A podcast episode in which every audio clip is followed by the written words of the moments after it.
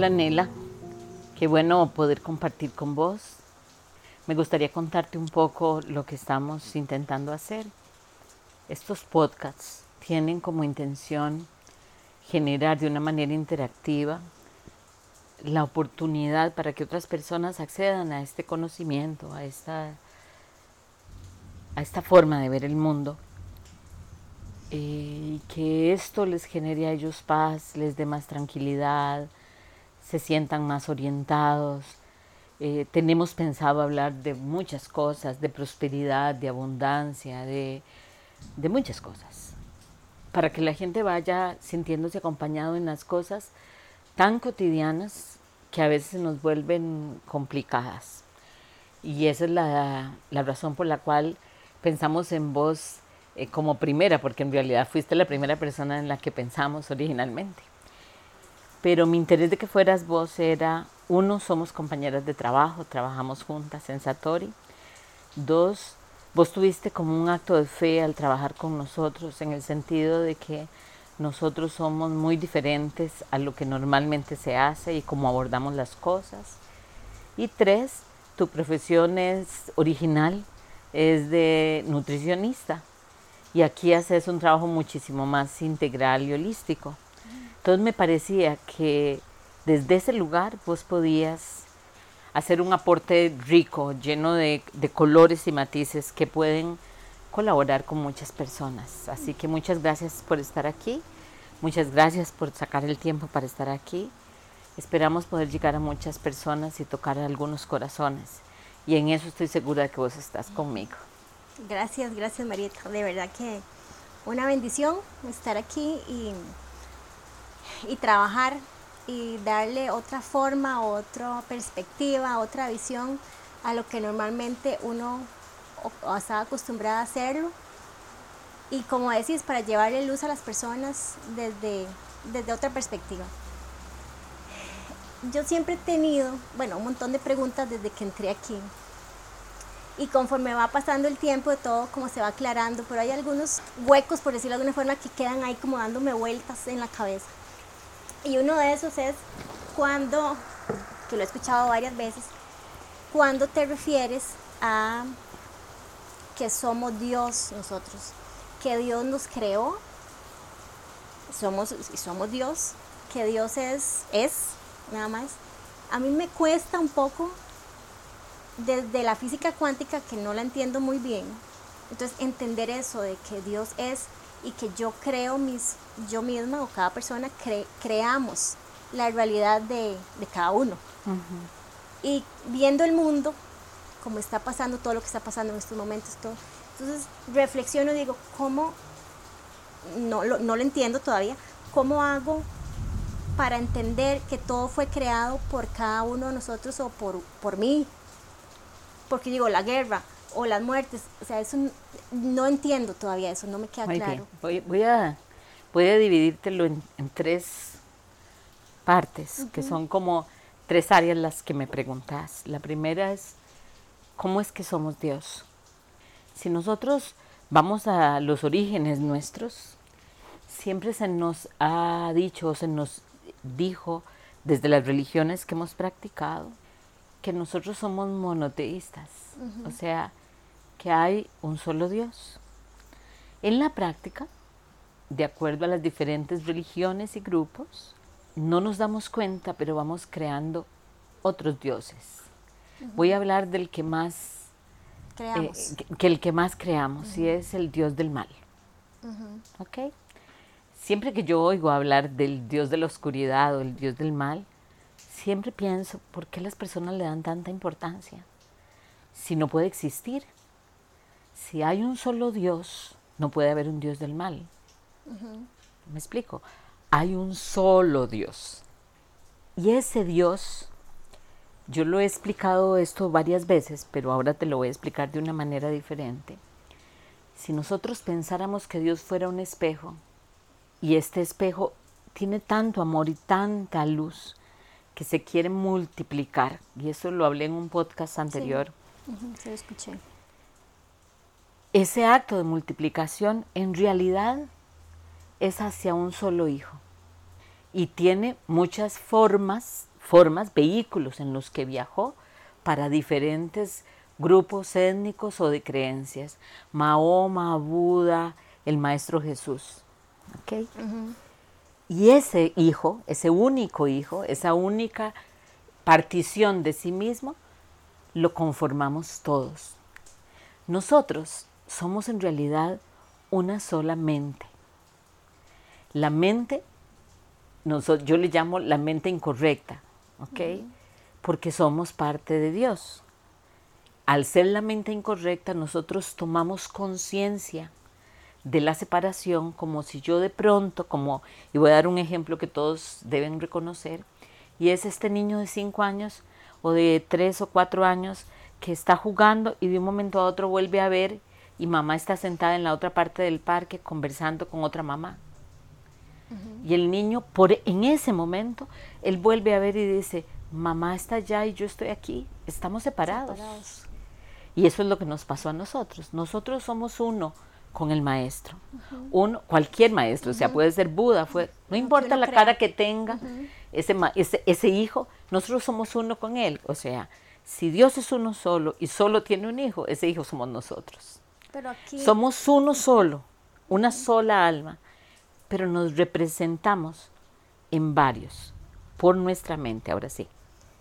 Sí, o sea, eso lo puedo entender así como estás diciendo, pero no sé si lamentablemente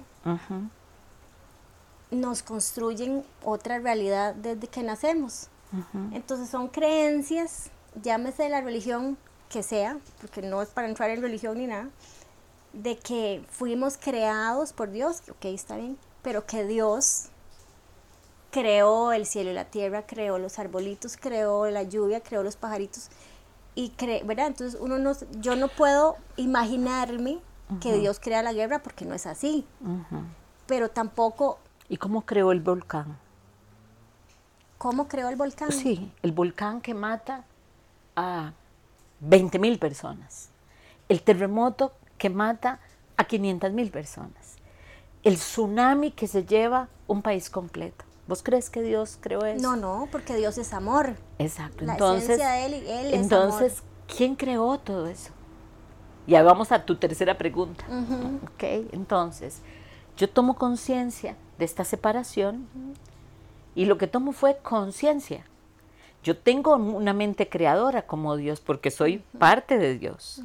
Entonces, cuando yo tomo conciencia, aparece por primera vez el ego. Y el ego clasifica las memorias que yo voy teniendo, porque aparece la conciencia de mi separación, según yo, no es real, pero yo en mi, en mi, locura, cuando vi a Dios sentado en el parque, en el otro lado, dije, se fue y me dejó.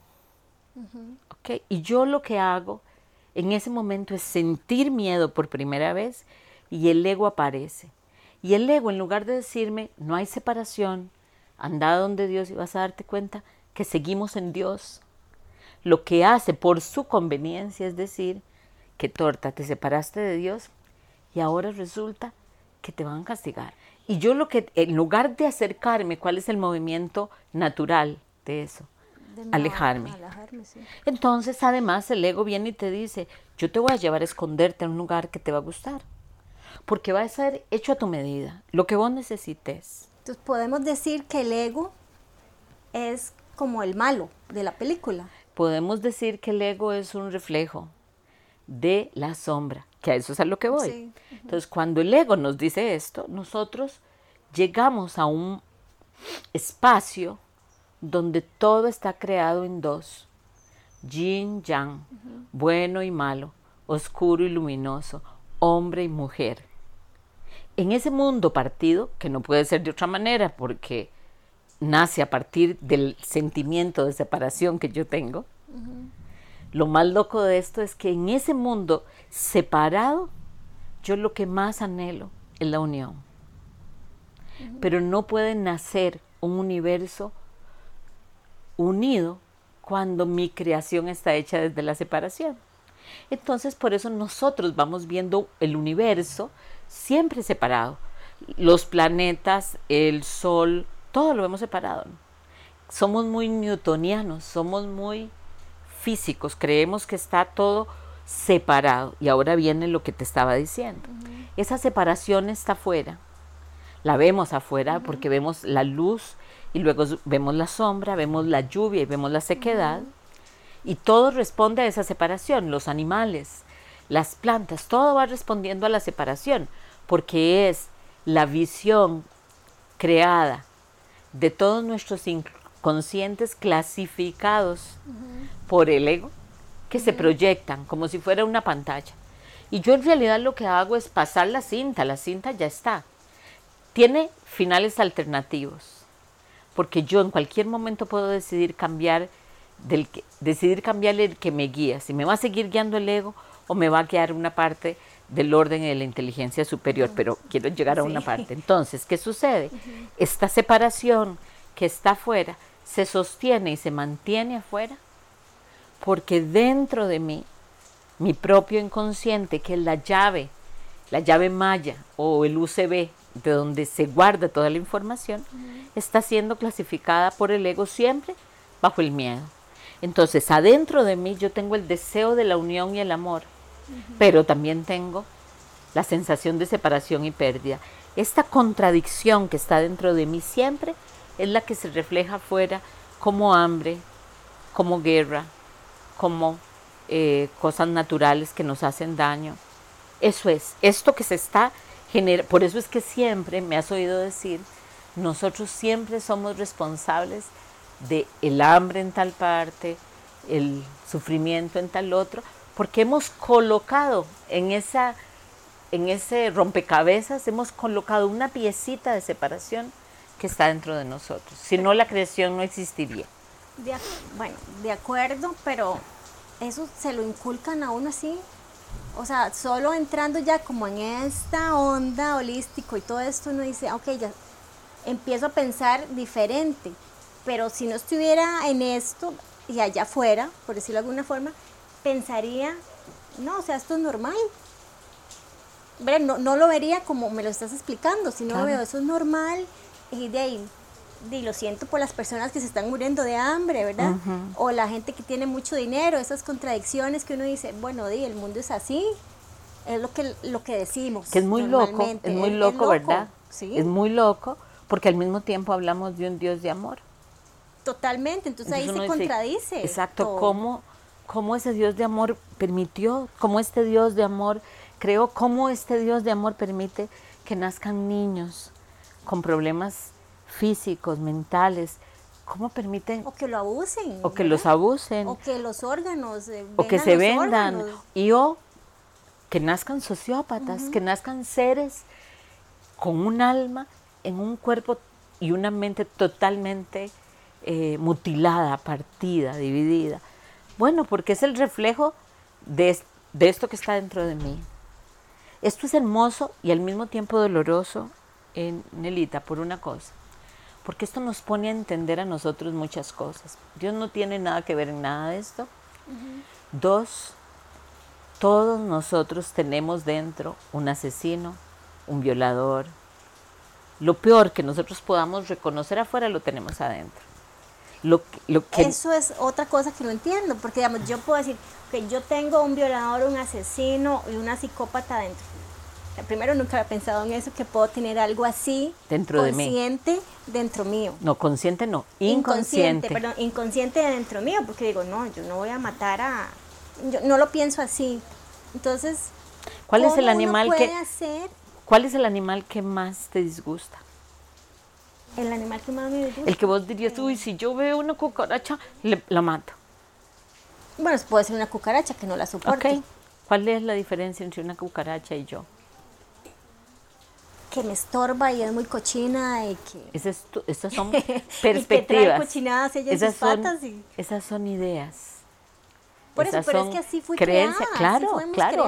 Por eso este trabajo es un trabajo que se repite lo mismo de una forma y de otra forma y de otra forma, porque es reeducar. Pero antes de reeducar hay que dejar ir todo y sentirte solo amor. Por eso el primer paso es decir, claro, yo soy hija de Dios, soy luz, soy solo amor. Si yo soy solo amor, ¿cómo voy a matar una cucaracha que es una creación divina?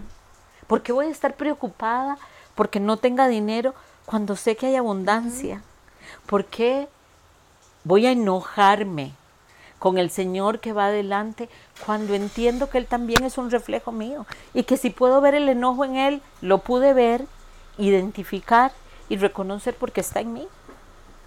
Cuando yo aprendo, ese es el primer paso. El primer paso es decir, yo me perdono de todo porque yo soy hija de Dios. Todo esto lo hice dormida. Eh, eso, o sea, lo decís, pero no es tan fácil. No.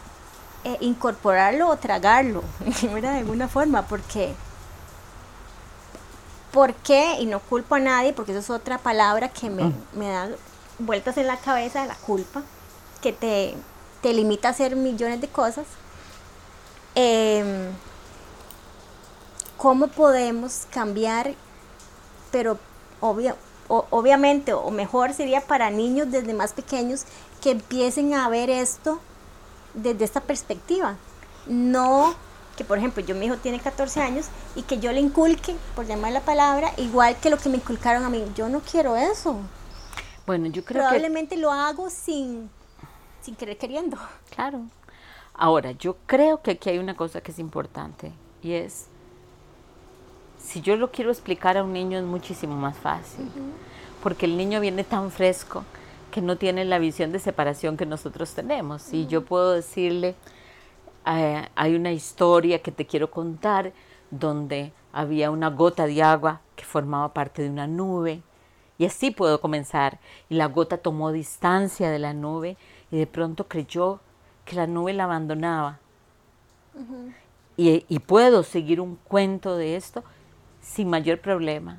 ¿Ok? A un adolescente ya es un poco más complejo. Pero lo primero que yo diría es que vos comences por perdonarte vos y decir, y voy a dar un ejemplo de qué significa perdonarse. Sí, eso iba a preguntar. Ayer yo acepté crear para mí una contractura muscular terrible.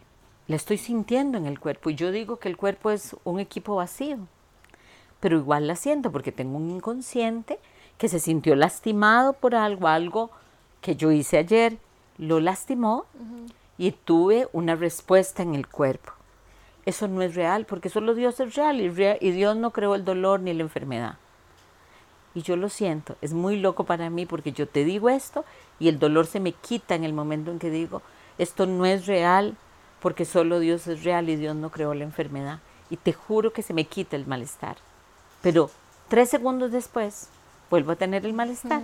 ¿Por qué? Porque están en mí adentro, mi inconsciente, la parte de mi inconsciente que el ego tiene dominada y mi inconsciente con la mente correcta, parándose una frente a la otra, porque yo estoy siempre tomando la decisión. La decisión cuál es es, ¿sigo en el mundo del ego o sigo en el mundo de la inteligencia superior? Esta es una decisión que me has oído decir 200 veces que tenemos que tomar todos los días y cada minuto. Y va a haber momentos en que la tomamos de la boca para afuera. Y otros muy adentro. Y otros muy adentro. Pero entonces, ¿qué podríamos hacer? Ya se me Entonces, ¿qué puedes hacer vos por tu hijo? Primero, perdonarte vos. Hacer de esto una acción cotidiana. Yo soy luz, yo escojo este camino. Y cuando volvés a ver a tu hijo, ver lo posible. Ver en él también la luminosidad, darte cuenta que él es un ser de luz que todo lo que tiene en, ese cuerpo y en esa mente, sus rebeldías, sus acciones, no importa las que sean, las de tu hijo o las de cualquier otro adolescente, son solamente un reflejo de tu propio miedo. Pero como ya vos te perdonaste, ya puedes verlo a él libre de eso. Y eso es una bendición que si todos hiciéramos eso con todos los demás, imagínate el mundo en el que viviríamos.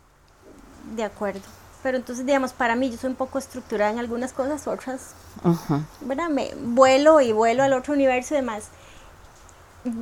Para mí necesitaría, lo estoy diciendo muy personal, hacerme como, un horario, no un horario, sino como en un papelito anotar todo eso que estamos hablando para yo creerme de que soy, bueno, que soy hija de Dios, eso sí lo creo, por, yo creo que es por creencia religiosa. Te lo voy a dar muy fácilmente diariamente vas a repetir, lo siento por aquella parte de mí que creyó en la separación y en el miedo y la culpa.